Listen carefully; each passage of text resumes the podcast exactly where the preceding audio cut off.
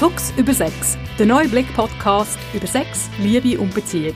Mit Caroline Fuchs und heute mit Vinzenz Greiner, Redaktor beim Blick. Herzlich willkommen zum Zürich Schnetzelten Vegan unter den Podcasts. Vegan auch deshalb, er ich verdreht schon die Ich bereue so stark den Moment, wo ich gesagt habe, es ist okay, dass du in jeden Podcast mit so einem Spruch einsteigst, wenn ich jetzt einfach nochmal gesagt habe. Aber ich stehe zu meinem Wort. Genau, also Zürich Schnetzel vegan, denn ein Veganer ist jetzt bei uns der Onur, er hat schon die Augen verdreht, aber eigentlich ist er wegen einer ganz anderen Sache hier. Onur, du bist ja, wegen nämlich Fleisch. Genau. Fleisch. genau wegen Fleisch. Denn Onur, du hast einen schwulen Blog bei der Schweizer Illustrierten voll schwul heißt der. Wie kam es da genau dazu? Wie lange machst du das schon? Das mache ich jetzt gut über ein Jahr. Also auf schweizerilustrierte.ch schreibe ich den Blog ähm, wöchentlich, wenn nichts dazwischen kommt. also du meinst alle vier Wochen? genau. Ich habe noch andere Verpflichtungen. Aber ich tue mir das auch nicht so aufdrängen mit dieser Regelmäßigkeit, weil ich möchte einfach ähm, über Erlebnisse und Erfahrungen berichten, die ich persönlich gemacht habe, wo ich das Gefühl habe oder das Gefühl habe, das interessiere ähm, eine Leserschaft, die grösser ist als nur Schwule und Lesben, nämlich einfach eine breite Leserschaft, die sich auch sonst für People-Themen und Gesellschaftsthemen interessiert. Und wie ist das so, das Feedback? Rutscht man da nicht so in die Ecke, so dass die Leute denken, okay, er ist jetzt irgendwie das Sprachrohr der, der schwulen Szene, wenn er da sich so als äh, Blogger so in die Öffentlichkeit drängt?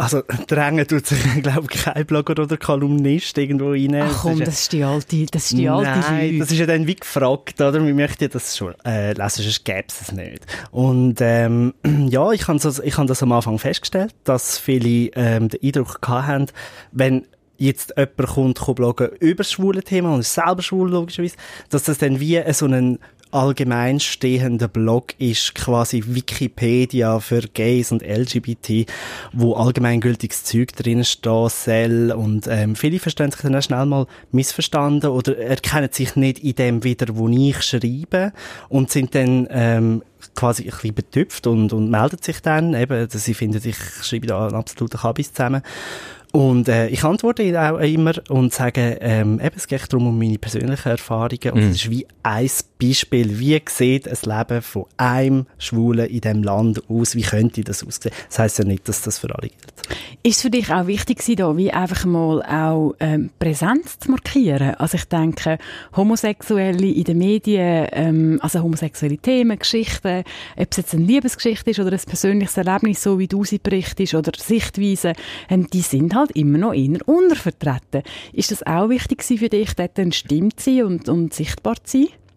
Also, klar, irgendwo durch ist es halt automatisch immer auch ein Statement. Ob man das jetzt will oder nicht. Mm. Oder ich sage nur, Sven Epine, Heiratsantrag im Live-Fernsehen, ist jetzt das einfach ein Heiratsantrag oder ist das ein Statement? Vielleicht hat er sich das gar nicht als Statement überlegt, aber es ist doch automatisch eins. Und das gilt ein bisschen für meine Kolumnen sicher auch. Wir sind das meistgelesene People-Magazin von der Schweiz und dann kommt dort jemand mit dem Themenfokus, dann steht das natürlich automatisch irgendwie quer in der Landschaft, hat man das Gefühl, oder obwohl wir ja immer wieder über LGBT-People und so berichten, ganz normal, als, als wäre es irgendeine Hetero-Beziehung.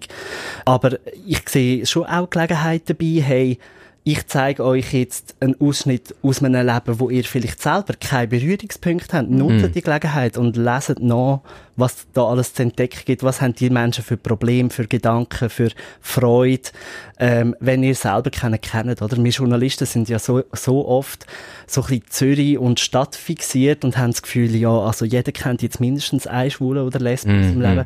Aber wir müssen, also wir haben ja so viele Leser, gerade auch auf dem Land, gerade bei der Schweiz Illustrierten auch, dann ist das natürlich schon eine willkommene quasi Plattform zum ein Leben oder ein Phänomen, sage ich jetzt mal, Menschen näher bringen, die selber keinen Kontakt dazu haben.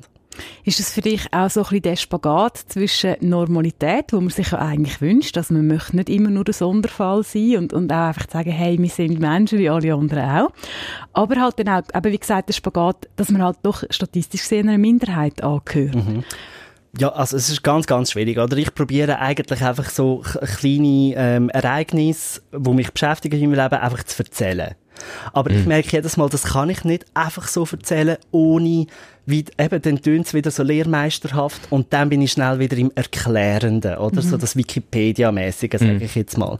Und der Spagat, das ist der Spagat, den ich schwierig finde, oder? Wie erzähle ich aus meinem Leben von einem Schwulen und darf nicht annehmen, dass schon alle ein bisschen über, darüber das Bescheid wissen. Mhm. Oder? Das ist so ein bisschen das Komplizierte. Wir ja sicher auch ein paar haben, die den Podcast jetzt hören und deine Kolumnen vielleicht leider nicht kennen, obwohl ich sie übrigens sehr lesenswert finde. Ich bin sehr eine regelmäßige Leserin. Darum bist du ja auch da jetzt.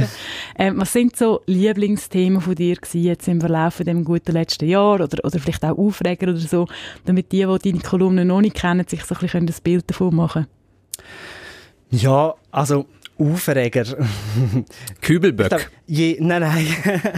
ich glaube, ähm, je, ich sage jetzt mal, je juicier dass es wird, je näher dass es an den, an den heissen Themen ist, desto grösser ist auch ähm, das Feedback gewesen, oder ähm, desto grösser ist was auch das Interesse heisst juicy, was heisst heiß? Jetzt kann endlich ich auch mal jemanden mit plagen, mal so richtig konkrete Beispiele müssen zu bringen. Also ich glaube, ich habe mich wirklich in eine relativ brenzlige Situation mal begeben. Das war recht am Anfang von meiner mm. Kolumne. Dort habe ich mal über die Schwierigkeit geschrieben, dass es ja bei uns Schwulen ähm, Präferenzen gibt im sexuellen Bereich, oder? Und dass man sich dann quasi so ein bisschen sucht. Also es gibt die sogenannten Aktiven, die ähm, penetrieren und dann die Passiven, die empfangen.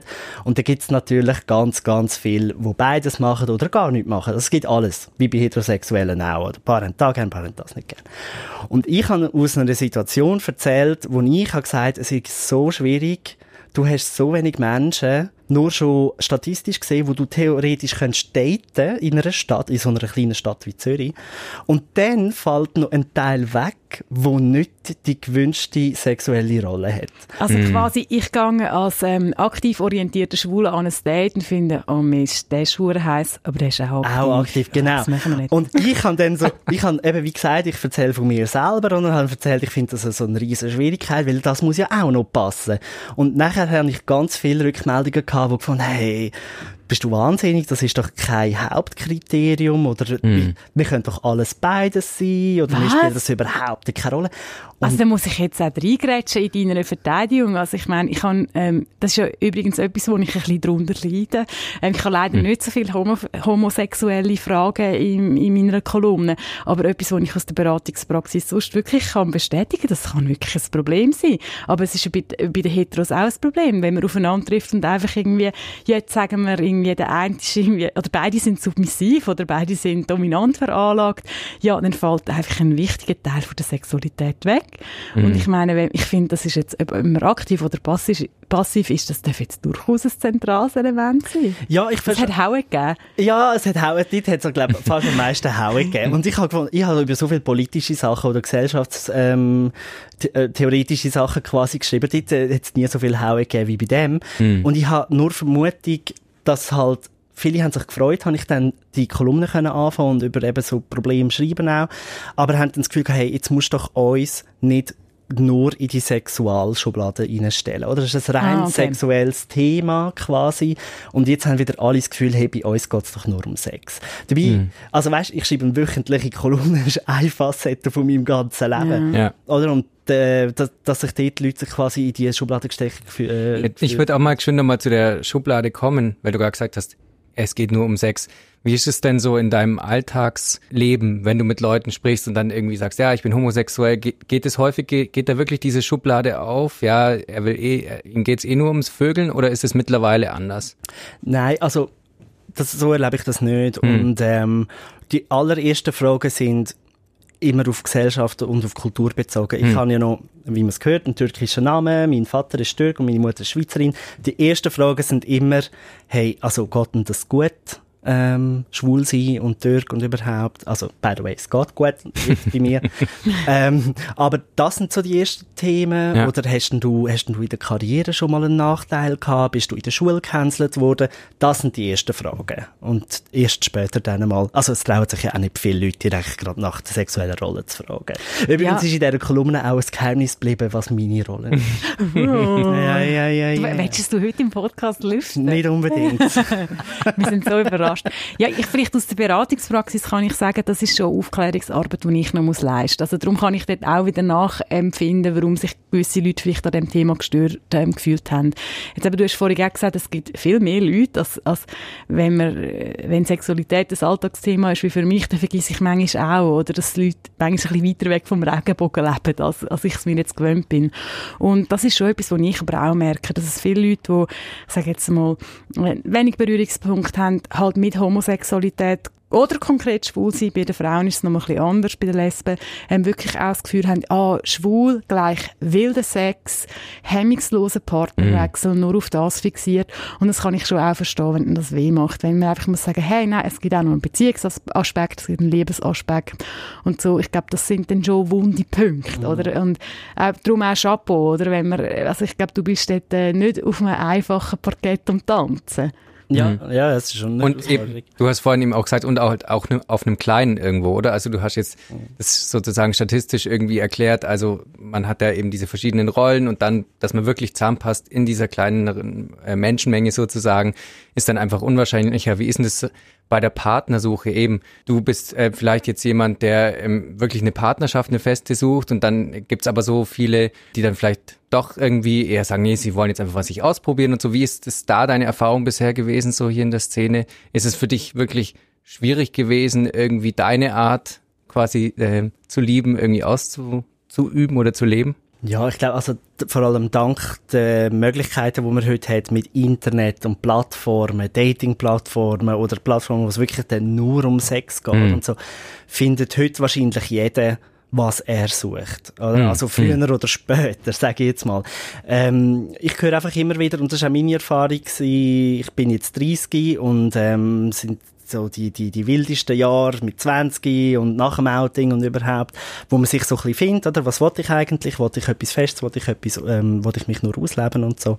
Und die, die, die grösste Rückmeldung und das, was ich auch gesehen habe, ist einfach, dass es viele Junge gibt, die äh, sich eher eine feste Beziehung wünschen und das sehr schwer ist zu finden in diesen jungen Jahren mhm. das ein Problem ist, das die Leute beschäftigt in diesem Alter. Und ähm, die, die, die Dating-Schwierigkeiten, die sind da wegen dieser Kleinräumigkeit und einfach eine kleine Anzahl von potenziell überhaupt Datingpartnern. Mhm. Und da, dort merke ich eben der Kolumne, dass das hauptsächlich Themen also, sind, die interessieren. Nur, dass ich es richtig verstanden habe. Also wenn, äh, du meinst, wenn ich ein schwuler junger Mann bin in der Stadt Zürich und ich suche eine Beziehung, die fest ist, vielleicht auch äh, monogam oder mehrheitlich monogam, dass es dann ein Herzpflaster ist. Hast du das so gemeint? Ich, nein, also ein Herzpflaster. Ich glaube, es spielt halt wirklich eine Rolle, in welchem Lebensabschnitt man gerade ist. Ich habe wirklich das Gefühl, je jünger, desto schwieriger, weil dort ist wie so, ich sage immer, das Outing ist nochmal ähm, Pubertät noch eine. Du sagst immer Outing. Ich meine, im Fall, wenn ich einiges Outing sage, habe ich im Fall nachher sieben E-Mails von ja. Leuten, die mich zusammenschießen, dass es im Fall Coming Out heisst und nicht Outing. Ah, das ist mir doch, weißt wie gleich. Ich sage Outing, ich sage Outing und schreibe Outing. Aber, aber was ist das Problem an, wissen, was ist das Problem an Outing? Also, wenn jemand sagt, oh, nur sagt du, du bist äh, der Gast. Also ich nehme an, es geht darum, dass das Coming Out ist ein aktiver selber Entscheid, oder? Man kommt raus, aus dem Closet, aus dem Schrank. Genau. Und, ähm, wir wären wieder bei den aktiven Rollen. Nein, es ist kann, das Outing kann auch jemand über dich machen. Also. Ja, genau. Also, das ist, ja. es ist, für mich ist es eine sprachliche Finesse, wo gewisse Leute mm. wirklich wahnsinnig ernst nehmen.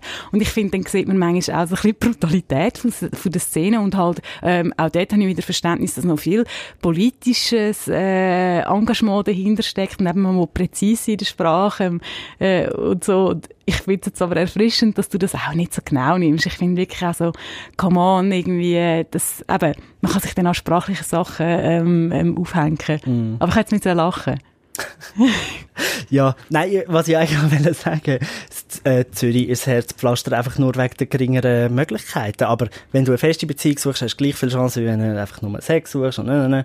Also du musst dir halt vielleicht auch ein bisschen mehr Mühe geben im Internet, dass beim Umsurfen ja, oder zum Arzt. Das ist eigentlich auch bei Heterosexuellen. Ich kann gerade ja. sagen, ja. Ähm, das, ist, das ist auch ein Problem, das ich von vielen jungen Leuten höre, ähm, die einfach, einfach noch vor dem, äh, vor der, wie soll man dem sagen, Herausforderung stehen, wo ich mich ausleben oder nicht. Also ich habe vielleicht Träume von der immerwährenden Liebe, ähm, ich habe aber vielleicht noch nicht so viel Erfahrung gesammelt, dann Verzicht tut dann halt mehr weh. Also ich habe vielleicht irgendwie, ich sage jetzt an der Kante, eine, ähm, eine super grosse Liebe kennengelernt, ist vielleicht aber ein erster, zweiter Partner, Partnerin gewesen. Mhm. Nach sechs, sieben Jahren merke ich dann so, ja nein, eigentlich wollen wir zusammenbleiben, aber ich habe halt nicht so viele Erfahrungen gemacht. Also ich denke, das hat nicht nur mit dem, mit dem Datingpool zu tun, sondern wirklich auch mit der Lebensphase mhm. an sich. Aber ja. ich kann mir schon vorstellen, es wird statistisch halt nicht einfach. Nein, und äh, das mit dem Outing oder dem Coming Out äh, ist für mich also nur ein, ein Anhaltspunkt in einem Lebenslauf von einem Schwulen oder von, äh, von einer Lesbe, weil ich dann nämlich sage, ja, das ist wie noch eine zweite, also eine zweite Pubertät und dann mhm. wird man erst nochmal neu geboren mhm. und dann fängt alles wieder von vorne an und dann verschiebt sich die feste Partnersuche, ist jetzt einfach eine Theorie von mir, gegen Hindern im Leben. Oder, dass man wie zuerst nochmal alles sich auslebt und überhaupt und ausprobiert und herausfinden will, was ist man überhaupt selber und was will man selber. Und dass man dann den Eindruck hat, dass die gleichaltrigen Kollegen, die man hat, jetzt zum Beispiel ihr zwei, also dass die alle noch überhaupt nicht in diesen festen Beziehungen sind. Schön, dass du denkst, wir sind gleichaltrig. Das, das können wir heute doch einfach mal so tun. Ja gut, aber es kommt ja dann auch wieder auf den Zeitpunkt vom äh, Coming Out an. Wann war nochmal deiner so? Das ist einfach etwas, was ich immer wieder vergesse. Ich Echt? Ich, ich dachte, es sei so einschneidend gewesen. Eigentlich schon, ja. Es ist vor 18, ich kann immer sagen, es ist 16 äh, oder 17 gewesen. Mm. Ich bin mir nicht mehr ganz sicher. Ähm, ich glaube, das ist eine Frage, die ich viel höre, wo sich viel Heteros stellen. Hast du schon immer gewusst, dass du schwul bist? Ja, ich habe, ähm, das ist im Fall mein erster ist das mein erster Kolumneneintrag oder so, die zehn nervigsten Fragen, wo, dir, wo du dir als Schwule musst anlassen. Die anderen neun finden wir noch nicht. ja, die, oh, wir machen jetzt äh, Bullshit-Bingo. Ja, nein, ich habe dann auch, ich, ich sage nervigste Fragen, aber ich tue immer mega gerne auf so Zeug antworten, weil das ist mm. das Zeug, was die Leute interessiert. Mm. Und wenn mm. ich will verstehen, dann musst du einfach nicht antworten. Also, ich antworte dir jetzt nicht. Ist ja nicht meine Frage. Ich bin, don't shoot the messenger, please. ja, also, seit ich überhaupt sexuelle Gedanken habe, sexuelle Gelüste und überhaupt, sind es von Anfang an Männer gewesen. Es war für mich nie eine Option gewesen, mit einer Frau etwas anzufangen. Mhm. Es geht nicht, also längst nicht allen so. Also, ja, ja, ja. Das äh, ist jetzt einfach wieder auf mich bezogen. Wir kennen uns ja auch sonst. Und ich finde es total versucht, deine Furcht vor dem weiblichen Geschlecht zu thematisieren. Nein. Nein. Bitte nicht. Nein, mach Gut, wir sind ja im Radio und da wird auch nichts eingeblendet. Also Radio Podcast wird kein Bild eingeblendet. Ich habe kein Bildband okay, mitgebracht, obwohl es gibt so entsprechende Bücher ja. auch noch. Ich habe einen Zettel, ich kann dir was malen, vielleicht schreckt es dich. ist im Fall gerade ist sehr künstlerisch begabt. Ist, ja, nein, Aber das ist auch noch spannend. Also ich meine, ähm, eben, dass du quasi weiter, das ist ein Lebensbereich, der dir verschlossen bleibt. Ja, hoffentlich bleibt es verschlossen. oh, ist ganz, ich glaube, wir müssen das Thema wechseln. Nein, äh, also, es ist mega spannend, weil manchmal habe ich schon das Gefühl, mir ist wie etwas entgangen. Also, weißt, mm. ich bin ja wirklich, ich bin in allen möglichen Lebensbereichen ganz ein offener Mensch und sage, zuerst ausprobieren, bevor motzen und Zeug und Sachen. Aber das ist jetzt ein Bereich, den möchte ich bei nicht. Bei Vulve hört dort der Spass Dort auf. hört Spass auf, genau. Bei der Vulva ist fertig, lustig. Und, ähm, andere Kollegen von mir haben das anders gehabt, oder? Die haben mal eine Freundin gehabt in der Schulzeit, mm. die haben das mal probiert und, ne, und dann herausgefunden, hey, mit Männern gefällt es mir viel mehr. Mm. Und dabei habe ich Vagina von Anfang an verpönt. Und das, ist, das bleibt mir jetzt einfach verwirrt. Ich will das auch nicht ändern. Ich meine, da lacht mein Sexologinnenherz natürlich, oder? Weil es für mich einfach auch, ich meine, ich, oh, wir, wir, wir Sexologen investieren ja so viel Zeit und Energie, den Leuten immer wieder zu sagen, hey, es ist ein Kontinuum. Und das ist für mich eben auch so ein Beleg. Mhm. Also es gibt wirklich einfach Leute, die sind sehr, sehr, sehr heterosexuell. In einem Ausmaß, dass es für sie wirklich schwierig ist, sich ähm, homosexuellen Sex vorzustellen bei den Männern ist dann oft bei den Männern mehr ein Problem als bei den Frauen. Mhm. Auch nochmal so ein Sonderthema. Und dann gibt es halt Leute, die sich auf dem Kontinuum mehr in, in, die, wie sagen wir, in die andere Richtung mhm. bewegen und so. Und ich finde das total schön, auch wenn du jetzt auch deine Geschichte hast und sagst, nein, ich bin wirklich sehr ja, schwul. Ich habe einfach an einen Rand von dem Kontinuum gespielt und ich bin ja. jetzt halt. Aber ähm, naja, es ist noch längst nicht jeder so eben bei Ja, und ich sage ja immer, hey, so ein Leben ist lang. Und zum Teil voll Überraschungen. Ja, who knows, gell? Was? Ich habe nur mal die Angst in deinen Augen nochmal gesehen. also ich nehme keine Drinks von dir an. Eine Überraschung ähm, kam ja auch so ein bisschen, ähm, mich hat's zumindest überrascht. Gut, ich wusste schon immer, dass du jemand bist, der in die Ferne auch drängt und schweift und sich dahin träumt. Du gehst jetzt weg aus der Schweiz bald. Du gehst nach Berlin. Wie kam das dazu, beziehungsweise ist die, ist es auch ein Grund, dass du quasi hier in der Szene, dass es dir vielleicht zu klein geworden ist? Spielt es irgendwie mit rein? Dass jetzt nach Berlin, ich habe in Berlin gelebt, es ist voll schwul, um es mit deinem äh, Namen der Kolumne zu sagen, es ist sehr schwul da. Deswegen auch? Also, Grundüberlegungen, warum weggehen, sind schon längst andere gewesen. Hm. Also, sich beruflich weiterentwickeln, sich menschlich weiterentwickeln, nicht das Leben lang in dem goldenen Käfig Zürich sein und so. Aber bei der Auswahl vom Ort, wohin das es denn hm. gehen soll, wäre es gelogen, wenn ich würde sagen, das ist nie eine Überlegung gewesen. Also, ähm, es hätten aber zig andere Städte können sein in Europa, oder? Wenn, wenn von dem Aspekt würdest ausgehen. Barcelona ist so ein, so ein, äh, schwule, so ein schwule Mekka. Ähm, in London und Paris wärst du eigentlich auch gut aufgehoben. Mhm. Noch andere.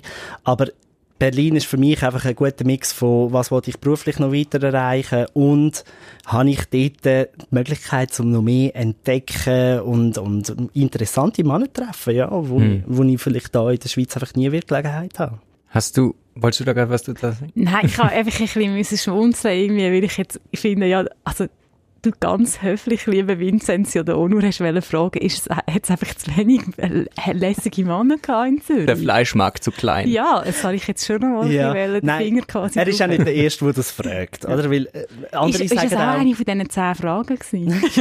nein, die bin in ähm, in Nein, andere sagen auch, ich habe eine Mötzli-Kolumne, oder? Ich merke mm. immer, wie schwierig das ist und wie anstrengend das ist und, aber, also da pflichtet mir auch Heterosexuelle bei. Sobald zwei Menschen im Spiel sind, wird es einfach anstrengend. Ja, toll sind die anderen. Genau, toll sind die anderen. Und ähm, nein, also was heißt zu wenig? Also es, es, es hat nur zig Männer in Zürich, die ich nicht kennengelernt habe, oder? Aber es ist, es ist tatsächlich so, und ähm, das ist jetzt einfach wieder meine Perspektive, halt pflichtet mir sehr viel bei, dass wenn man aus der Schweiz geht, in einer anderen Kultur ist, in einer anderen Stadt, dann merkt man einfach, dass sich Schwule in anderen Städten ein bisschen anders verhalten. Also nur schon mit, mit Ansprechen in den Bars und Klassikern. Das sagen auch Heterosexuelle, die aus, aus der Schweiz rausgehen, oder? Mm. Das, ähm, das Aufeinander zugehen ist einfach anders. Das ist, es ist einfach offener. Was hört man da von Berlin? Ja, also dort äh, gibt's ja dann gar keine Hemmung. nein, nein. Ja, nein, in Berlin hat's einfach erstens hure viel, oder? Und zweitens mm. hat's ganz viele äh, Orte, wo man sich kann treffen kann. Also, weißt, in Zürich gibt's ja eigentlich einen offiziellen Schwulenclub einen. Und das ist die grösste Stadt von der Schweiz. Und alle Deutschschweizer, mindestens Deutschschweizer, kommen hier in Ausgang am Wochenende. Jetzt musst du dir mal vorstellen, und in Berlin äh, hat es in jedem Quartier, weiß Gott wie viel. Also du hast einfach hm. mehr Optionen. Ja. Und von denen werde ich ganz sicher mal Gebrauch machen. Jetzt gehst du weg. Aber jetzt trotzdem mal denk, du könntest dir etwas wünschen. ähm, für die, für die Schwulen in der Schweiz oder einfach das schwule Leben in der Schweiz irgendwie. Hast du irgendwie etwas offen? Also in oder Richtung hast, gesellschaftlichen Fortschritt ja, meinst du? Oder? Ich, weiß, ich weiß nicht. Oder, hast, äh, oder mehr Schwulenclubs in Zürich. Du, du gehst, du hast alle Hoffnungen aufgegeben. ich wollte betonen nochmal, es ist nicht so. Aber ja, was würde ich, mich, was würde ich mir wünschen? Ähm, ja, ich habe einen ganz konkreten Grund, das ist ja wieder der Ursprung von meiner Kolumne und das ist einfach Coming Outs müssen kommen und zwar früh. Und sie müssen in der Schulzeit gekommen und die Schule, das Schulsystem muss über das Thema reden. Mhm. Und je früher das anfängt, desto eher verstehen dann auch mal Eltern oder Gespänli und die haben Berührungspunkte, oder? Und ich rede nicht nur von Zürcher Schulen, wo eh jeder ein Exot ist oder we weiss Gott was, oder? Sondern ich rede von Schulen auf dem Land draussen. Mm. Das muss dort thematisiert werden. Das kann doch nicht sein, dass, dass man eine Schulklasse hat mit, äh, oder mehrere Schulklassen mit Hälfte Buben und kein einziger ist schwul. Ja, die Statistik äh, spricht dann eine andere Sprache. Das ist definitiv so. Das geht gar nicht, oder? Und, ähm, mein Thema war, oder vollschwul heisst meine Kolumne, und ich sage auch in, einem der ersten Einträge, sag doch einfach schwul, sag das Wort, nur schon dort fällt die Hemmung an. Weil es gibt Leute, die haben noch die Hand vors Maul, wenn sie es sagen. Äh, wirklich? Ja, ja, oder sie sagen, oder sie flüstern es. Oder sie sagen, ja, er ist halt anders. Oder vom anderen Ufer suchen sich irgendwelche Redensarten und so. Aber kommt es nicht auch von der anderen Seite, dass man sagt, schwul sei ein bisschen so, ähm, ja, negativ behaftet, man ja, müsse ja. homosexuell sagen? Man ja, genau, aber das gibt es ja wie ganz viele andere Bereiche, oder wie, wie, wie mit ähm, Nigger oder mit Bitch und, mm. und dann, dann beansprucht man den Begriff wieder für sich selber und macht ihn zu einem aktiven, also, ähm, Ja, also schwul ist jetzt noch nicht gerade auf dem Nigger-Level. Ja, Nein, aber also, nicht, mal, also, irgendwo durch schon, weil, wenn du, wenn du ja sagst zu etwas, was du nicht gerne hast, das ist voll schwul. Ja, man kann so verschiedene ja. Arten sagen. Es geht nur um Konnotationen. Es geht Konnotation nicht nur um das Wort. Oder wenn, stimmt, du, wenn, du, wenn du Schwuchtler nimmst, dann ist die Konnotation noch klarer. Also aber, es geht gar nicht positiv. Aber ich glaube, das wird schwieriger, denn das genau. positiv zu kaufen. Aber ich meine, also gut, aber dort habe ich natürlich wieder meine sechs Arbeitsbrille an. Das halt einfach schwul ist sehr ein gebräuchliches Wort bei mir. Aber eben, das an sich natürlich. Ja, nein, aber einfach der, der offenere Umgang kommt nur, ah, eben so, so schwul. wenn man offen redet, ja. dann wird man offener und dann kommen die Coming-outs früher und dann kann man mit dem handeln. Mhm. Vor allem haben es die Jungen nötig, oder? Suizidrate unter Schwulen um die 20 Jungen bis fünffache höher als bei heterosexuellen Männern, so viele gibt es auswendig weiss. Da muss man einfach früh ansetzen. Das wäre mhm. mein Wunsch an die Schweiz. Ja. Wäre das sozusagen dann auch ein Wunsch, du hast vorhin davon gesprochen, dass eben so ein Heiratsantrag von äh, Epine zum Beispiel im, äh, im Fernsehen oder deine Kolumne, dass es automatisch immer ein Statement ist, Würdest du dir quasi wünschen in Zukunft, dass sowas gar kein Statement mehr sein muss? Ich sage immer, der Ideal, der, die ideale äh, Gesellschaft redet gar nicht mehr davon. Mhm. Also weißt, jetzt sage ich ja, claimen den Begriff schwul ne, und so, aber so eine utopische, ähm, perfekte Gesellschaft würde ich das nicht einmal müssen benennen oder? Ja, also für mich ist auch ein Highlight zum Beispiel gewesen, wo ist es, oh, jetzt es äh, Zeit, Zeit Alzheimer. Ich glaube letzten Sommer gewesen, wo Call Me By Your Name rausgekommen ist. Äh, der, der Kinofilm, wo einfach eine schwule Liebesgeschichte gezeigt hat. Mhm. Und es ist natürlich auch darum gegangen, dass sie in einer Zeit stattgefunden hat, wo es noch nicht so einfach war.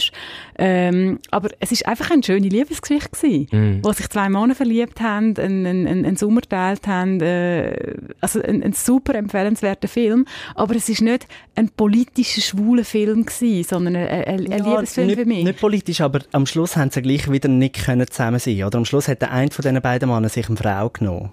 Ja, es ist das stimmt. Gleiche, aber für mich ist ja. das, für mich ist, für mich ist das ähm, genauso wie ganz viele heterosexuelle Liebesdramen drin enden, dass sie sich am Schluss halt dann nachher nicht überkommen. Es ist nicht, es ist ja nicht ein Hollywood-Schnulze gewesen, sondern ein Liebesfilm mit einer, mit einer extrem, also es gibt ja ganz viele Liebesbrühle-Filme, wo sie sich am Schluss nicht überkommen. War Moonlight für dich auch genau so ein Film oder hatte das eine andere Dimension für dich? Ich habe Moonlight gesehen. Okay, ah. aber ein anderes Beispiel, wo vielleicht gesehen hast, Sex Education, ja. die Netflix-Serie. Oh, erstens fantastisch, zweitens hat es dort äh, der schwule Kollege vom Hauptdarsteller, also von, von, der Hauptperson, der ist eigentlich von Anfang an so selbstverständlich in dieser Serie mm. und es muss nicht erklärt werden, mm. warum ist jetzt der schwul, warum ja. ist der befreundet mit einem Nicht-Schwulen, mm. sondern der ist einfach da. Ja. Und das, das ist für mich in der jüngeren Zeit zum ersten Mal gewesen, als ich es wahrgenommen habe, ohne Statement. Also sozusagen. -hmm. Oder der ist einfach da. Ja, für, für, das ist auch lustig, wo wir, äh, für uns ist eigentlich klar gewesen, also wir, wir kennen dich vom Arbeiten, sonst, wir sind befreundet, äh, beide, der Vincent und ich mit dir eigentlich wir alle drei haben ja gesagt, wie gehen wir den Podcast an und alle mhm. haben eigentlich unabhängig voneinander gesagt, wir wollen nicht, dass der Onur als Quotenschwule da ist. also wir möchten ja. das gerne äh, zum Thema machen, aber das finde ich auch wie irgendwo dann halt durch gleich eine Herausforderung, oder? Dass du jemanden von seinem Leben erzählen lässt, in einer Minderheit, ähm, aber eben, dass es dann nicht irgendwie so den, den Statement-Charakter die ganze Zeit hat. Ähm, hast du das Gefühl, es braucht auch einfach noch Geduld? Ja, also wenn wir keine Geduld hätten, dann wären wir alle schon auf Berlin ausgereist. Nein. Ja, also so Zeug braucht all seine Zeit. Nur schon, dass wir immer noch müssen auf der Gesetzesebene auf Gleichstellung warten, ist es mm. ist einfach auf Papier das, was in der Schweiz passiert. Wir sind langsam in so Wandlungen. Das mm. ist einfach so. Also auch andere Teile der Welt, oder? Das ist klar. Und wo es noch viel schitterer ist. Aber hast du wirklich das Gefühl, es geht so stetig ähm, bergauf oder es gibt so einen steten Fortschritt oder gibt es da wieder äh, Rückschritte? Also ich meine, man hatte das jetzt hier in, äh, wo war es, glaube ich, Brunei äh, zum Beispiel. Mhm. Äh, hier ist jetzt ja auch wieder in der Schweiz was ein bisschen am Tun. Ich habe das Gefühl, in der Schweiz geht es nur vorwärts. Also bin ja. jetzt vielleicht einfach auch Optimist, aber da geht es jetzt einfach vorwärts. Und wenn man die Umfragen anschaut, nur schon wenn es ums Adoptionsrecht geht und so, das ist immer also der Politiker voraus, oder? Die sind ja schon längst über, was, 70 Prozent und so, wären voll easy damit und Politiker sind noch schwierig und so. Mhm. Aber in anderen Teilen von der Welt, ich sage jetzt zum Beispiel Brasilien, oder? Mit mhm. Bolsonaro, neuer Präsident, oder in Brunei, der wahnsinnige Sultan, oder äh, in anderen Bereichen von der Welt, wo man durch Populismus wieder kann Kapital daraus schlagen, zum gegen das progressive Vorgehen, wo jetzt aufgekommen ist. Also es ist immer ein Pendel. Es mm. schwingt in ein Extrem und nachher wie das andere. Und in anderen Teilen der Welt schwingt es jetzt wieder zum für uns schlechteren Teil, oder? Aber in der Schweiz habe ich das irgendwie nicht das Gefühl. Gibt es eigentlich für dich Orte, wo du ähm, sagst, da gehst du wirklich jetzt auch nicht hin? Also da willst du auch gar nicht hinreisen, irgendwie wegen deiner Sexualität? Also ich würde grundsätzlich überall gehen. Weil ja. ich sage immer, äh, also das Land, ich schaue die Erde so weit möglich ohne Grenzen an, mhm. ohne Länderabgrenzungen und ich besuche dort Menschen, konkrete Menschen, ich bin dort an konkreten kulturellen Orten, ich besuche nicht einen Politiker, oder, wenn ich in ein Land gehe. Und ich tue dem erst recht nicht zustimmen in seiner mhm. Politik, wenn ich dort hingehe. Also ich boykottiere sicher nicht Flecken von dieser Welt, wo ich möchte sehen, nur weil Wahnsinniger an der Macht ist und ähm, uns bedrohen. Aber wenn mhm. ich gehe, dann tue ich mich natürlich dementsprechend vorsichtig verhalten. Logisch. Mm, Und auch der Kultur entsprechend. Also, wenn von mir erwartet wird, dass ich nicht in der Öffentlichkeit Handy halte, dann mach ich das nicht. Machst du das eigentlich in Zürich, öffentlich Händchen halten? Also, wenn ich jemanden hätte zum Handy halten, würde ich das vielleicht machen. Nein, ich bin grundsätzlich nicht so erpicht darauf, das überhaupt zu machen, aber ich frage mich manchmal, ob das mit meiner inneren mit, also es hat mit Scham zu tun, ja. Oh. Ich habe das einmal gemacht, ich war sehr jung gewesen, vielleicht 18, 19 oder so und bin mal mit einem, mit einem Typ durch Bern gelaufen, Hand in Hand. Und dann hat mir zum ersten Mal in meinem ganzen Leben jemand hinten angerufen. Irgendwas, ich weiß nicht, mm. ihr Schwuchteln äh, machen das nicht, oder irgend sowas. Das ist schon brutal. Und das tönt jetzt, weißt, das ist ein kleiner Moment, das sind drei Sekunden, das ist ein Wort, aber das ist so ein, ich kann es nicht anders beschreiben, du hast dann so eine Verengung in deinem Herzen und es tut dich so treffen, obwohl dir nichts passiert ist. Es ist nicht physisch Nein, es ist so. eben nicht nichts passiert. Oder? Aber ich glaube, dass so ein Ereignis dich so lange traumatisieren können, dass du dann einfach sagst, hey komm, dann halte ich halt kein Handy. Mhm. Kann ich auch leben damit. Aber eigentlich ist es eine Einschränkung von deiner Freiheit. Ja, es ist eine Verletzung, die dort passiert ist. Und ja. ich glaube, das ist ja genau das irgendwie, dass, äh, dass irgendeinem Teil von der Psyche, oder? Das Bewerten von diesen Momenten und, und, und diesen Ereignissen mhm. finde ich extrem schwierig, oder? Auch dann sich selber zugestehen, hey, ist jetzt das wirklich so schlimm gewesen? Aber du hast irgendwie ein Resultat, etwas, das dich begleitet. Also ich finde, das ist eine grosse Herausforderung. Herausforderung. Mhm. Aber hättest du das Gefühl, also ich sehe jetzt in Zürich super selten homosexuelle Pärchen, die ähm, die Händchen halten und wenn, dann sind es lesbische Pärchen eigentlich. Ah ja, du siehst mir lesbische Pärchen, die Händchen haben? Ja, als Mann? in Zürich, definitiv. Okay. Also hast du ähm, irgendwie das Gefühl, es ist tatsächlich noch, also ich, ich schaue ich schau dann auch meistens ganz gern die Leute drumherum an, wie die darauf reagieren. Ich habe schon das Gefühl, man, man schaut noch so. Ja, also ich schaue ja selber. Ich, mm. Also ich sehe immer wieder hier und da, oder? Nicht jeden Tag. Ja. ja. ja. Ähm, und wenn ich es sehe, dann schaue ich auch so nachher. Aber mehr so mit, mit positivem Erstaunen. Ich so, ja. ah, cool, lässig für dich. Ja. Und ja, wirklich. Also, ja. Äh, ich glaube, wirklich, es ist so ortsunabhängig, oder? Wenn du das in der Innenstadt machst oder im Kreis 4, wo total ähm, multikulturell ist und offen, mhm. jeder ist eh crazy und so, dann fällt das ja auch niemandem gross mehr auf. Wenn jetzt irgendwo mm, auf dem Land draussen, weiss auch nicht wo, vielleicht machst du es dann einfach weniger, ja. Ja, aber die Herausforderung ist doch auch irgendwie, eben, wir sind ja da, da irgendwie in einem Spagat, oder? Auf der einen Seite wenn wir, wenn wir, dass es Normalität ist und wir wollen uns mhm. so verhalten, dass es Normalität ist. Auf der anderen Seite ist es einfach nicht so. Also ja. ich meine, ich sehe wie viel, also ich mache jetzt eine wilde Schätzung, ich sehe sicher 150 Bärli wahrscheinlich sogar mehr, also Hetero-Pärchen, die sich die Hand geben, bevor ich ein homosexuelles Pärchen sehe, das sich die Hand gibt. Und ich persönlich kann sagen, mich freut jetzt das, dann sehe ich das und denke, cool, es sind Beispiele um, auch gerade für jüng jüngere Leute, oder wie du sagst, die vielleicht noch in einer anderen Art in einem Findungsprozess sind und wo dann eben den Mut, also wo das durch das Vorbild entsteht, können brauchen.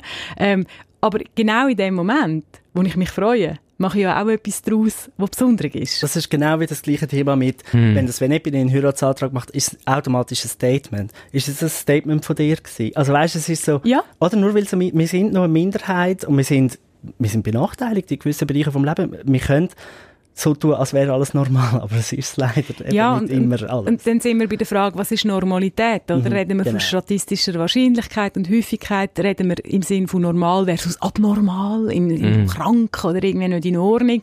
Also ich meine, ja, das, das sind ja auch die, die Mechanismen, die spielen. Und, und ja, wenn wir es von den Häufigkeiten haben und dort vielleicht auch noch mal so ein bisschen zum Aufruf ähm, einschleusen. Ähm, ich finde es zum Beispiel schade, ich komme sehr wenig homosexuelle Fragen über. Immer. Egal ob schwul oder lesbisch. Mhm. Ich habe sehr wenig Fragen aus dem Bereich. Und ich habe einfach mal beschlossen, als ich die Kolumne angefangen habe, ich tu nicht im Sinn von der Quote irgendwelche Fragen erfinden. Und manchmal bereue ich das jetzt ein bisschen, oder ich überlege mir, soll ich das vielleicht ändern? Weil das hat einfach bei mir jetzt zur Folge, dass sehr wenig von diesen Fragen vorkommen. Ergo, die Leute fühlen sich vielleicht weniger willkommen, weniger vertreten, dann schreiben es wahrscheinlich noch weniger. Ja. Ähm, das würde mich noch wundern, was du zu so einem Phänomen sagst. Also ich kann sagen, äh, mich erstaunt das eben gar nicht so fest, oder? Wenn ich jetzt mir würde überlegen als schwuler Mann, wo hole ich mir als erstes Rat für sexuelle, ich sage jetzt ganz konkret sexuelle Themen, du hast ja auch viel über Beziehung beraten, also es sind dann unterschiedliche Themengebiete, aber wenn es um Sex geht, wieso sollte ich an erster Stelle zu einer Frau rennen? Die hat ja nicht einmal einen Penis. Ist das genau das gleiche wie mit einer Frau, die nicht zu einem äh, männlichen Frauenarzt gehen will, meinst du, oder wie? Ja, das ist, ähm, jetzt ist bei mir ja ganz ein Wunderpunkt getroffen. Achtung, wo ich meine Hand an meine Stirn lege. Nein, ähm, ich als Fachperson, ich habe ja den Wunsch, dass ich als Fachperson mit entsprechenden Kompetenzen wahrgenommen werde. Und wenn ich ähm, meine Beratung mache, am Computer sitze und die Antworten schreibe, tue ich ja nicht mit meinen beiden Eierstöcken in die Tasten hauen. Ähm, es wäre ja ein Armutszeugnis, wenn, Kannst du das auch wenn, wenn, wenn, das so Das wird nicht geschnitten. wenn das so wäre. Darum tut es mir natürlich weh. Auf der anderen Seite weiss ich, dass das die Realität ist und ich kenne das auch von Heteromannen. Also viele Heteromannen sagen das konkret ähm, oder im Gespräch, das ich sonst habe, dass sie überzeugt sind, weil, wenn es irgendwie im weitesten Sinn um Männlichkeit oder Penis geht, dass sie, dass sie mir nicht vertrauen, weil ich keinen habe. Dort muss ich halt sagen, ja gut, Penis sind sehr verschieden. Ähm, die Idee, dass nur weil der Vincent einen Penis hat und du einen Penis hast, dass ihr automatisch in einem Zirkel sind, wo ich überhaupt komplett als Fachperson auch ausgeschlossen bin. Das fällt dann irgendwann von hinten, aber klar, ich habe mhm. Verständnis für das. Und ähm, für mich heißt das mehr, dass ich auch eine Aufklärungsarbeit kann machen kann, wie schafft man überhaupt sexologisch, dass, äh, dass es um körperzentrierte Prozesse geht, dass es auch sehr aufs Individuum bezogen ist, also dass egal wer zu mir kommt, egal welches Geschlecht, welche sexuelle Orientierung, wie auch immer, ich muss so viel fragen und so viel mm. zulassen, bin ich mit der, bis ich mit dieser Person kann den nächsten Schritt machen, dass es eigentlich wirklich egal ist. Mm. Also ich muss, ich muss viel mehr äh, näher an dich an, ähm, dass das eigentlich, also ich, ich kann gar nicht wissen, wie es bei euch ist. Und klar, dann gibt es natürlich auch, irgendwo durch auch ein, ein Handwerk und, und auch eine Erf Erfahrung, die man hat. Aber ja, ich kann die Hemmung durchaus verstehen. Liegt es vielleicht auch ein bisschen so an dem Brand, an der Marke, zu der du geworden bist, dass die vielleicht irgendwie eine Art von heterosexueller Überprägung hat, oder? Ja, das ist ein bisschen die selbsterfüllende Prophezeiung, die ich melde. Also, ich meine, es kommen wenig Fragen vor und je weniger das mm. hast, je grösser, also je kleiner ist die Wahrscheinlichkeit, dass noch mehr kommen. Ich glaube, wenn man schon vom Brand redet, ein gewisser Brand-Einfluss ist auch der Blick. Ja, ja, also einfach so in das Umfeld. Zum Beispiel, wir haben einfach statistisch gesehen mehr männliche Leser als weibliche Leserinnen. Ähm, Und logischerweise auch mehr heterosexuelle Leser genau, als homosexuelle, also, weil es einfach weniger gibt. Genau, es, ist, ja. es, gibt, es gibt wirklich auch dort, ähm, auch dort wirkt Statistik. Aber eben, es, es, also ich finde es einfach schade, wenn sich jemand nicht willkommen fühlt. Aber, aber klar, eben meine Frage ist, soll ich jetzt die Fragen erfinden? Und dann muss ich heute nein. im Moment immer noch sagen, nein. Aber ich finde, also es sind zwei Hoffentlich nicht nur im Moment. nein, also ich finde, man kann ja wirklich auch sagen, ja nein, man tut irgendwie einen anderen Pool eröffnen. Auch, auch, das, mhm. auch im Sinn von einem Statement, auch im Sinn von einem, ich würde es klar als Fortschritt mhm. bezeichnen. Aber ich glaube, es sind zwei Sachen, oder? Eben nochmal zum das Trennen mit diesen Beziehungs- oder wenn du jetzt zum Beispiel sagst mit ähm, Geist und Sexualität oder mit Beziehungsfragen, da macht sich, glaube ich, keine Schwule die Illusion, dass unsere Beziehungen anders sind wie heterosexuelle Beziehungen. Oder die Probleme, die man hat, die Freude, die man hat, die Wechselwirkungen und so weiter. Aber wenn es dann, ich sage jetzt ganz konkret ums Fleisch geht, dann kommt mir nicht als erstes eine Frau in den Sinn und auch nicht ein heterosexueller Mann mhm. übrigens, sondern wenn ich um ein ganz, über ein ganz konkretes sexuelles Problem reden wo Schwule haben, oder wo ich könnte haben, dann gehe ich zu einem schwulen Mann. Weil dem nehme ich wie ab, dass es nicht nur vom Papier kennt, sondern halt weiß, von was er redet. Aber das heißt, äh, also... Da, höre, äh, da höre ich beides, oder? Ja. Ich höre, ich höre mhm. von Schwulen, die sagen, ich gehe nur zu einem schwulen Berater. Ich höre von Schwulen, die sagen, nein, auf keinen Fall wollte ich auch nur zu einem schwulen Berater äh, gehen. Also höre ich wirklich beides. Und eben das Gynäkologenbeispiel von, von dir, äh, Vince, jetzt habe ich sehr treffend gefunden. Also mir persönlich ist es immer total egal gewesen, welches Geschlecht ähm, der Arzt, die Ärztin hat, wo ich hingegangen. Ich habe andere Ansprüche gehabt oder andere Parameter, die, für mich entscheidend mhm. sind. Aber ich finde, das kann irgendwo durch jede auch selber, äh, selber entscheiden. Aber die Gegenfrage ist, wieso muss ich einen Fetisch haben, damit ich jemanden kompetent kann beraten, der einen Fetisch hat?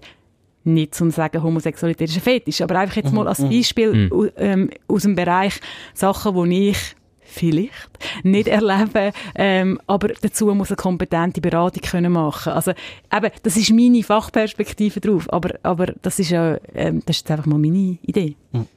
Du hattest gerade gesagt, eben, dass Beziehung oder eben die ganze Gefühlswelt ja eigentlich ähnlich ist wie bei, bei heterosexuellen Paaren. Ich würde da einhaken und würde sagen, mit Einschränkungen. Ich habe da ein recht interessantes Gespräch gehabt mit einem homosexuellen Mitbewohner von mir damals in Berlin. Und ähm, diese Person meinte, es sei ja schon so, dass er viel mehr Möglichkeiten hat, quasi Beziehung zu leben, weil er grundsätzlich als homosexuelle Person schon eh nicht unter so einem Normdruck steht. Wie halt jetzt ähm, jemand, der in einer weiß nicht, also heterosexuell ist und quasi klassische Anforderung, er soll irgendwie heiraten, Kinder haben und so weiter. Wie siehst du das? Also so hat er sich das auch erklärt, ähm, dass sehr viele offene Beziehungen und oder polyamore Beziehungen zum Beispiel gelebt werden. Ja gut, also wenn man schon, ähm, wie sagt man denn, wie ist der Ruf eins äh, ruiniert? Dann lebt sich ungeniert. ungeniert. Also ist jetzt ein mega Platz, äh, eine platte Redewendung, aber eigentlich geht dein Kollege wahrscheinlich ein bisschen von dem aus. Mm.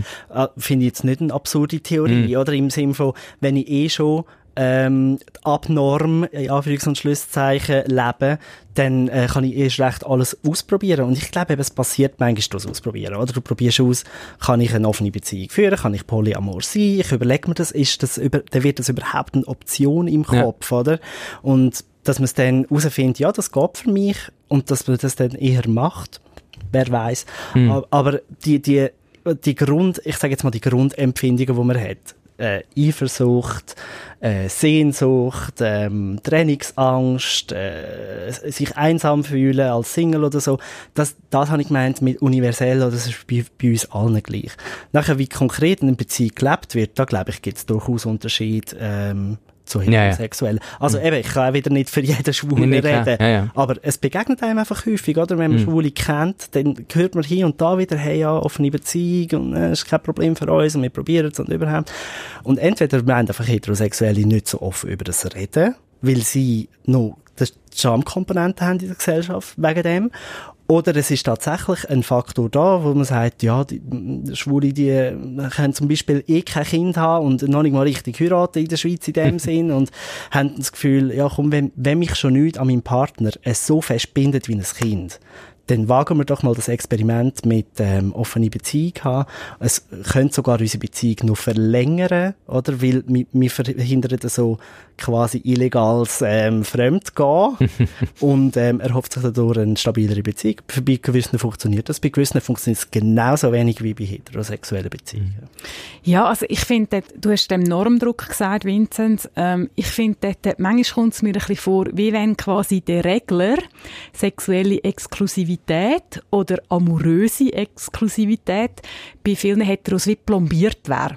Also du musst da quasi zuerst irgendwie den, das, also allgemein gehen davon aus, monogam ist super, monogam ist Norm, monogam ist das, was bringt und gut ist und alles andere ist irgendwie ein Verrat der Liebe oder, oder, oder der Anfang vom Ende oder was weiß ich. Da gibt es noch ganz viel Ängste um.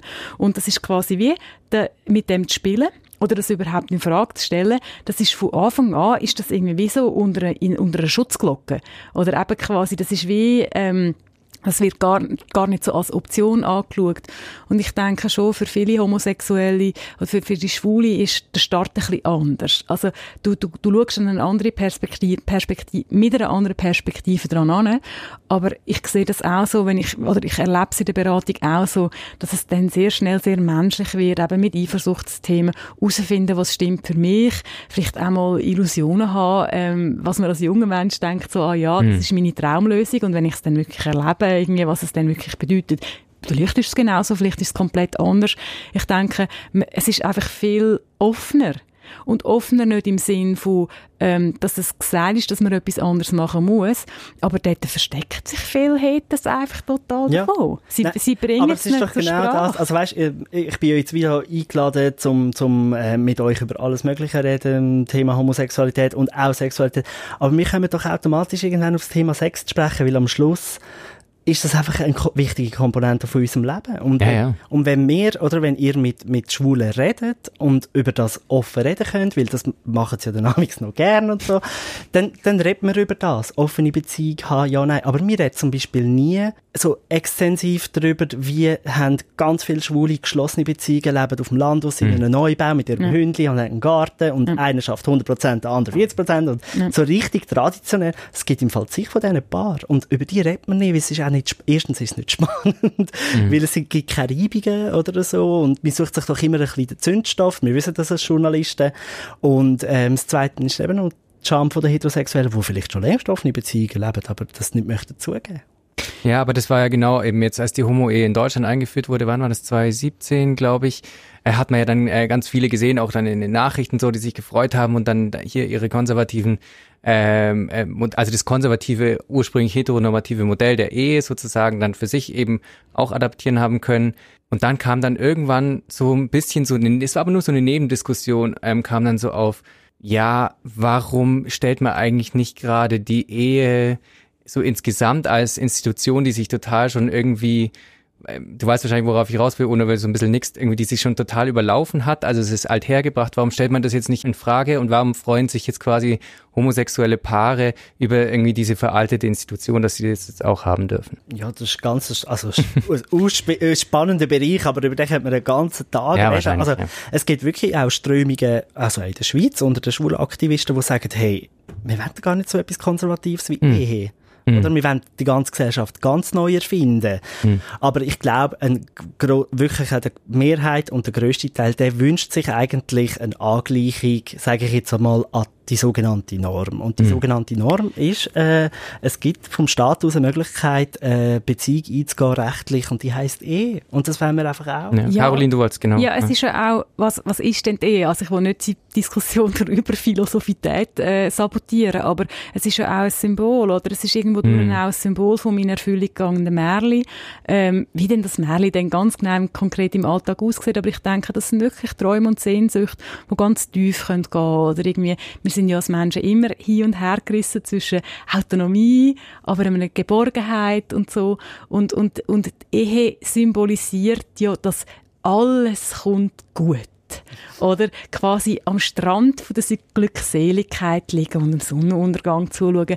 Und wenn man die als das Symbol und als die Sehnsucht versteht, oder, dann, dann kann das für sehr viele Menschen attraktiv sein. Was, sie denn, was es genau im Alltag heißt, ist schon nochmal eine andere Frage. Ja. Und es ist auch irgendwo durch auch einfach Diskussion, es ist einfach Zugänglichkeit.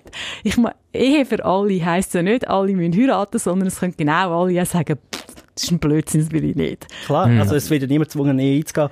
Einfach gleich nochmal für die Zuhörer, die sich vielleicht nicht ganz fest mit dem beschäftigen und so, es gibt ja in der Schweiz schon die Möglichkeit, sich in eine, in eine Partnerschaft einzutragen, also homosexuelle Wolltest du dich mit mir verpartnern? Verpartnern, ja, das heisst ja dann nicht Ehe und das hat aber einen Grund, weil also in dieser Partnerschaft sind ja gewisse Sachen nicht erlaubt, wie zum Beispiel eine Volladoption oder äh, mhm. es gibt gewisse Ausnahmen bei den AHV-Regelungen und so weiter.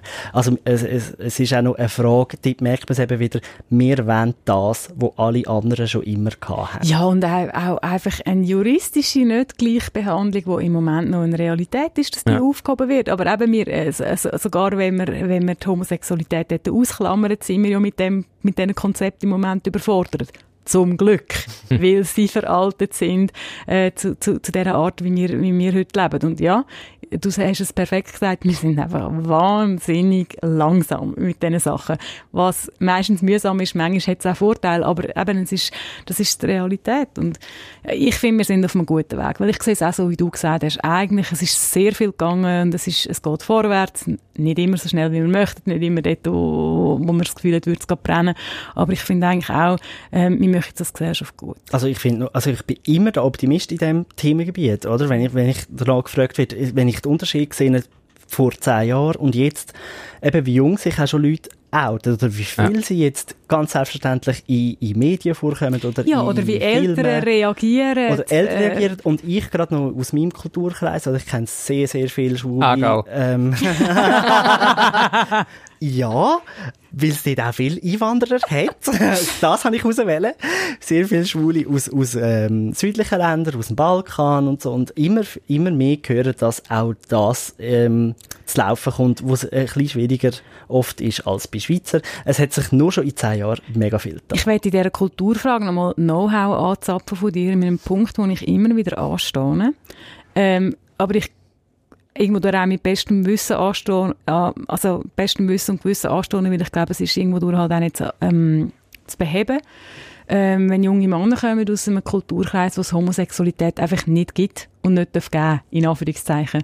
Ähm, und die dann vor der Coming-out-Frage stehen, es können übrigens auch sehr äh, christliche, konservative mhm. Kreise mhm. sein, oder wie auch immer, oder, oder Muslim, ähm, und dann mich einfach fragen, ja, wenn ich mein Coming-out habe, dann werde ich verstoßen, was soll ich machen?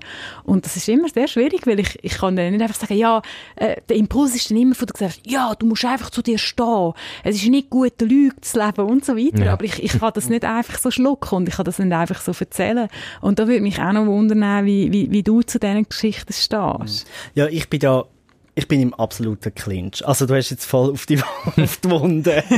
Weil ich bin auch so ein Verfechter, oder? Ich kann jetzt wirklich gross daherkommen und sagen, ja, schau, bei mir ist alles gut gelaufen, oder? Also, ja, ich habe einfach auch Schwein. Ich habe Schwein, mm. habe ich so tolle Eltern und den Rest von der Familie, oder? Aber ich habe also immer noch nach wie vor in der Schweiz lebende, besonders Albaner, Mazedonier, ähm, auch Serben und so, wo, wo nichts mehr mit ihren Eltern zu tun haben nach dem Outing und also mm. nach dem Coming Out. Und ähm, wenn ich jetzt denen das geraten habe, ja, wie soll ich mich dann fühlen? Oder ich sage einfach immer, auf die lange Perspektive tust du dir einen Gefallen. Aber weil du lebst dann das Leben von einem Menschen, wo du wirklich bist, oder? Mhm. Und nicht von einem Menschen, wo erwartet wird, wie er sein mhm. muss. Aber das ist dermaßen schwierig, weil die, die Familienbanden, die sind ja zu allem anderen noch viel enger in diesen Aber es kommt ja dann oft ist, miteinander, Es oder? ist so ein Teufelskreis, mhm. oder? Und ähm, der Druck ist einfach grösser wegen diesen engen Familienbanden. Aber hey, also weißt du, was, was sollen wir, was, ich sage immer, was ist die Alternative?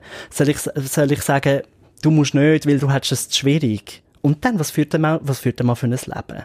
Und mhm. nachher heiratet er vielleicht sogar noch eine ja. und macht das Kind, nachher betrügt er sie die ganze Zeit, irgendwann fliegt es auf und was soll jetzt die Frau mit dem Kind halten von ihrem Mann, der eigentlich die ganze Zeit mit Männern Sex hat im Geheimen? Also weißt du, irgendwo durch... Ja, nicht nur mit Männern Sex gehabt, sondern eigentlich schwul ist. Ja, eigentlich also schwul ist Männer liebt. Männer ja, ja, liebt Männer und sie liebt, vielleicht oder? gar nie geliebt hat. Ja, aber es ist so eine gute oder? Freundin, er hat sie so gern. Ja, gut, ich glaube, also ich, ich kenne Also ich mache mich nicht lustig über das, aber ja. das ist die Geschichte, die ich immer höre, oder? Ja, aber ich kenne wirklich auch, also eben wieder aus dem Balkan, muss ich einfach sagen, ähm, Leute, die eine Frau heiraten und ich glaube, ich kaufe denen ab, dass die die Frau auf eine gewisse Art und Weise lieben. Das glaube ich dass eine gewisse Form von Liebe ist da, sonst mm. haltest du doch ein Leben nicht aus. Ne, meine Message ist irgendwo durch auch irgendwie, ja, eben, Jungs, in dem Sinn passt es jetzt halt auch, ähm, ja, es ist nicht einfach. Ihr es, es gibt den Clinch, ihr steckt Vollgas dort drin, aber irgendwo ihr seid auch nicht alleine.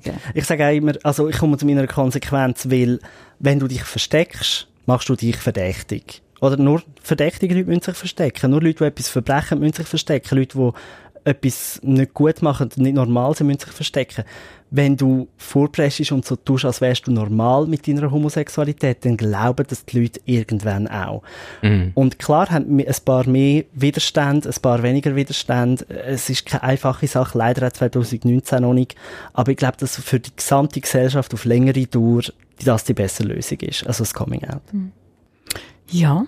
Mit all dem, was jetzt gesagt wurde, finde ich, können wir eigentlich den Podcast beschließen. Ich bin gespannt, ähm, wenn ich dich dann in Berlin besuche, ob du da schon mit einem netten äh, Deutschen dann verheiratet bist. Und Vielleicht warte Händli halten. Und Händchen halten durch Kreuzberg. Ich hätte ja. gerne ein Bild geschickt bekommen. Ja, ja. ja das wäre wär schön. Ja, vielen Dank, Onur, nochmal, dass du gekommen bist. Eben auch alle, die so nachlesen wollen, was der Onur zu sagen und zu schreiben hat. Voll schwul heißt die Kolumne bei der Schweizer Illustrierten online. Onur Ogul, genau. Und ja, schön, dass wir mal so einen Dreier hatten. Danke, War ganz, danke ganz für gut. die Einladung, es war mein erster von meinem Leben. Der gewesen. erste Dreier. Und wir machen das ständig. ja, ist gut. Oh wow, okay, cool. Ist das, gibt es einen Bonus auf den Lohn eigentlich? Wenn man Dreier hat, Ja. kommt drauf an, mit Gut, ich glaube, das artet jetzt aus. Wir Es artet immer aus, wenn man länger Zeit Aber mit mir es, es verbringt. artet erst gegen den Schluss aus und dann muss man abstellen und dann artet es aus, wenn die Mikros nicht mehr laufen, oder? Deswegen stelle ich sie jetzt auch ab. Okay. Bis dann. Tschüss. Ciao. Bye.